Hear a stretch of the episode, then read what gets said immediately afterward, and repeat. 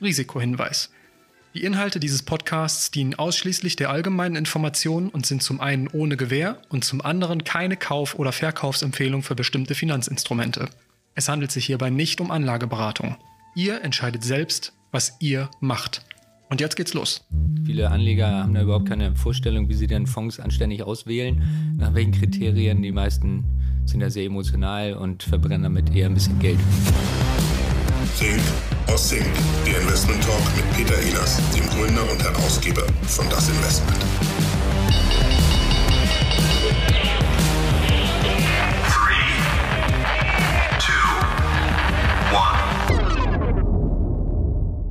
Hallo, heute ist mein Gast mal wieder Erik Wiese von der Hamburger Vermögen und wir sprechen heute über die richtigen Kennzahlen.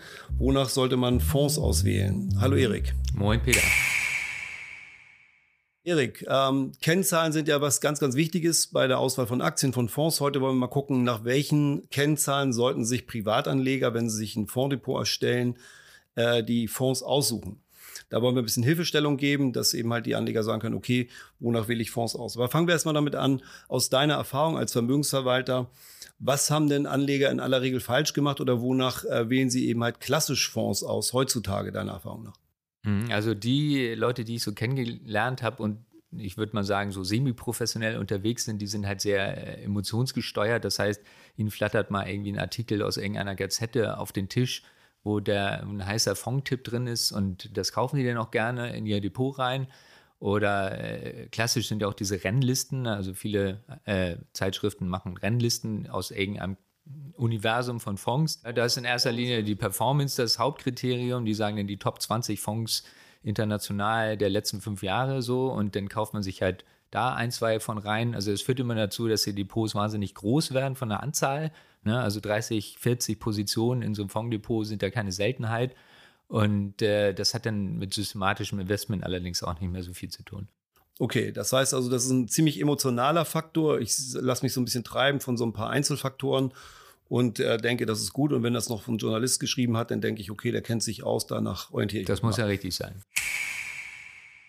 Dann kommen wir mal zu den richtigen Kennzahlen. Also wie machen wir es denn richtig? Das heißt, wir haben heute mal im Vorgespräch darüber gesprochen, dass es so die Performance zum einen ist, die ein, drei und fünf Jahres Performance, also die Wertentwicklung über ein, drei oder fünf Jahre und eben halt auch gern länger, wenn man die hat. Ähm, dann haben wir die Volatilität als eine weitere Kennzahl, also die Schwankungsbreite und den Max Drawdown, also den maximalen Verlust, den ein Fonds in einem Zeitraum X zum Beispiel innerhalb eines Jahres gemacht hat.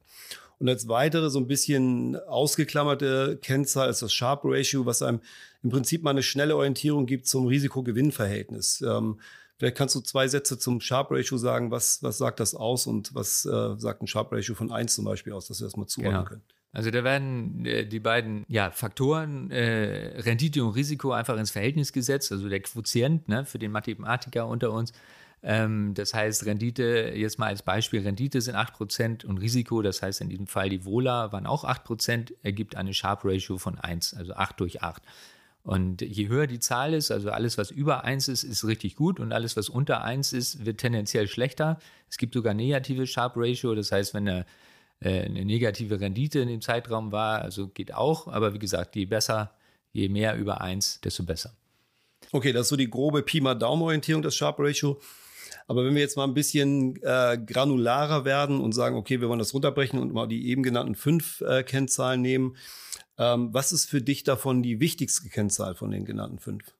Also am Ende zählt natürlich die Rendite. Wir legen ja alle Geld an, um unser Gel äh, Geld zu mehren. Na? Und da muss eine vernünftige Rendite am Ende beistehen. Deswegen ist für mich die Fünfjahresrendite eigentlich die wichtigste Kennzahl, wenn man nur eine nehmen will.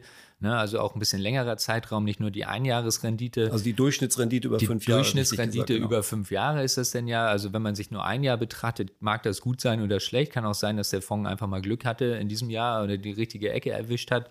Also über einen längeren Zeitraum sollte man auf jeden Fall schon mal schauen nochmal ganz kurz reingeschmissen. Wir haben früher in der Redaktion immer geguckt, welcher Fonds war oder welche Fonds waren im Vorjahr die besten und welche sind dann im laufenden Jahr gut gewesen. Und da hat sich das meistens umgekehrt verhalten, dass ein Fonds, der im Vorjahr gut war, der beim nächsten Jahr nicht so gut und umgekehrt. Also von daher ist es tatsächlich wichtig, sich eben halt an diesen Kennzahlen zu orientieren und das ein bisschen mit System zu machen und nicht einfach nur die besten Fonds äh, der letzten Woche oder Monate zu kaufen. Also die wichtigste Kennzahl ist für dich die, die fünf Jahre, die durchschnittliche Rendite über fünf Jahre genau gesagt. Wenn du das jetzt aber mal in dieses, in so ein Modell packst, dass ich sage, okay, ich habe die fünf Jahre, ich habe auch die anderen Kriterien, wie würde sowas aussehen? Wie sähe so dein Modell aus, nachdem du vorgehst, mal so ein bisschen praktisch angewendet?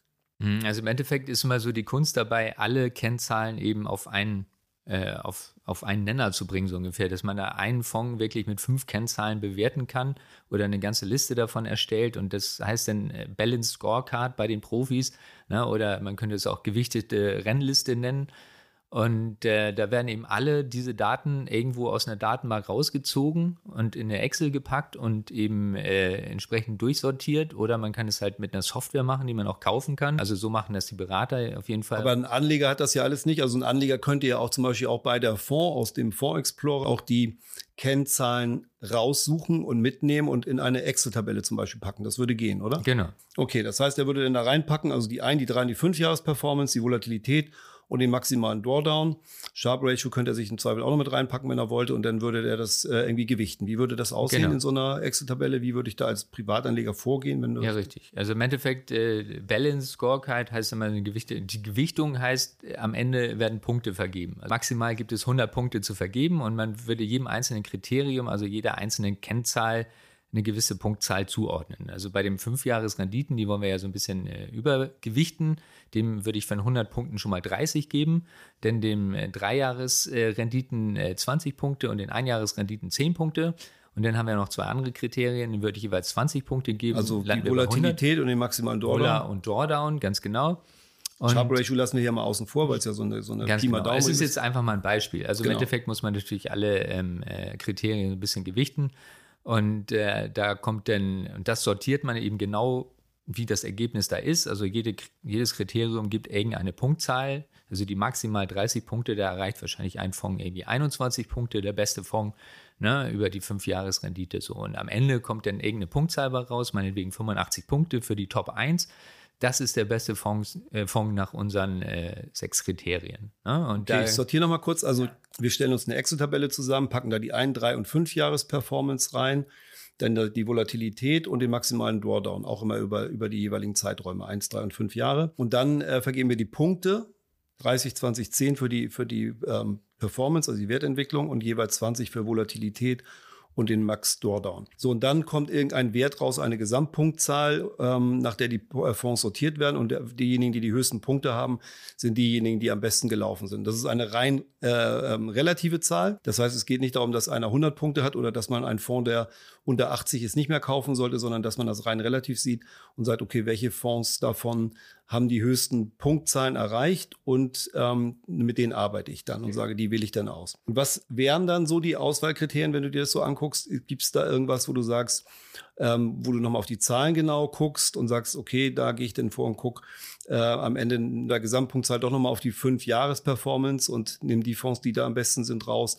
Oder nimmst du weiche Faktoren oder beides? Am Ende klar, würde ich mich schon an die Liste halten. Da kommen meinetwegen 20 Fonds raus, ne, von 100 oder wie lang die Liste auch immer ist, die man sich näher betrachtet. Und am Ende kommen dann so die, die weichen Faktoren. Ne? Also die harten Faktoren, die mathematischen, die sind wir ja jetzt durchgegangen. Die Punkte, da gibt es auch nichts dran äh, zu drehen. Die stehen nun mal so, wie sie sind. Und die weichen Faktoren sind eben äh, zum Beispiel ein Fondsmanager. Guckt sich mal den Fondsmanager an, wie lange ist der schon dabei? Ne? Hat er so ein paar Meriten? Äh, äh, schon mal eingeholt bei verschiedenen äh, Datenbankanbietern. Und ist das eine vernünftige Fondsgesellschaft, die man auch kennt im Zweifel, oder ist das eine völlig exotische kleine Fondsgesellschaften von, von sonst wo, irgendeinem Zwergenstaat? Und ähm, das sind so ein bisschen die Kriterien. Natürlich auch, wie alt ist der Fonds? Hat man überhaupt diese Kennzahlen? Ist er, also ich würde mal empfehlen, dass er mindestens drei Jahre alt ist, der Fonds, und auch ein gewisses Volumen hat. Ähm, also das wären so die, die weichen Kriterien. Okay, aber sowas wie Handelbarkeit, Kosten, Brand der Fondsgesellschaft, ähm, Fondsvolumen vielleicht auch noch so, das sind auch noch Kriterien, die du Genau, abholst. das sind so die Punkte. Also Kosten ist natürlich noch ein Faktor, wie teuer war der Fonds, wobei richtig gute Fonds, die kosten halt, aber machen auch eine, eine tolle Performance. Also im Endeffekt steht das natürlich auch so ein bisschen im Verhältnis. Ne? Ist er nur teuer oder bringt er auch was? Und äh, ja, aber das kann man sich. Aber spielen Kosten denn wirklich eine Rolle, wenn ich sage, ich gucke mir am Ende das Ergebnis an? Also wenn den Fonds mir am Ende eine gute Rendite nach Kosten liefert, kann es doch eigentlich ziemlich schnuppe sein. Also es ist nicht das ganz harte. Das ist immer so ein bisschen sind so, so ne, weiche der Abwägen. Okay. Ja. Genau. Ähm, gut, und, und der, dann ist ja auch noch wichtig das Fondsvolumen, weil wenn ein Fonds zu klein ist, dann äh, macht er keine Rendite und im Zweifel wird er irgendwann geschlossen oder ähm, der Fondsmanager wird abgezogen, weil er vielleicht eigentlich ganz gut ist, aber die, der Vertrieb nicht funktioniert oder so. Also Fondsvolumen wäre auch ein Kriterium. Genau. Ja, also ich würde immer empfehlen, so ab, ab 50 Millionen. Ne? Also das Fondsvolumen insgesamt Fondsvolumen sollte 50 insgesamt Millionen 50 sein. Millionen. Da muss man mal gucken, gibt es ja verschiedene Tranchen des Fonds oder so. Aber 50 Millionen ist da schon so ein, so ein Minimum, würde ich sagen. Wenn ich mir jetzt diese Kennzahlen alle angucke, jetzt kommen wir mal wieder zurück zu den harten Kennzahlen. Gibt es da irgendeinen Wert, wo du sagst, da würdest du sagen, da muss man einsteigen oder da muss man aussteigen oder sowas? Was wäre da irgendwas, wo du sagst, da äh, muss man reagieren? Also auf Basis der Kennzahlen ist es immer relativ schwierig. Die ändern sich zwar, aber das sind eben Zahlen, die sich nur wenig ändern. Ne? Also fünf Jahresrendite, wenn er ein schlechtes Jahr hat, geht das ein bisschen runter, wie auch immer. Aber was ich immer empfehlen würde, so im Laufe des Investments ist Stop-Loss-Marken zu setzen für Fonds. Ne? Also das heißt, wenn, wenn die um irgendeinen Prozentsatz gefallen sind, dann tatsächlich verkaufen. Und das ist immer ein bisschen abhängig von der Vola des Fonds. Ne? Das soll ja angepasst sein. Wenn er eine Vola von 15 hat, dann äh, würde ich vielleicht eine Stop-Loss-Marke auch bei 15 setzen. Ne? Also das ist sozusagen das, das Maximum, was an Verlust einfahren kann, langfristig erreicht und dann kann man mal aussteigen. Ist allerdings Market Timing, bin ich grundsätzlich eher ein Gegner von.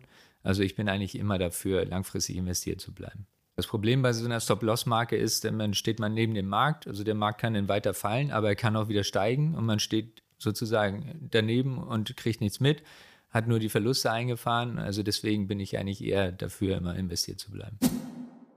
Gut, ähm, dann nochmal zu den Kennzahlen. Ähm, was wäre denn für dich mal eine ganz kuriose Kennzahl, die du so mal gehört oder gesehen hast und der du gearbeitet hast? Die Cash Burn Rate, das ist dann so aus den 90er und 2000er da in der ersten Internetblase, wo die äh, Unternehmen an die, an die Börse gegangen sind, Cash bekommen haben und dann ging es darum, die, das Cash auch möglichst schnell wieder zu verbrennen.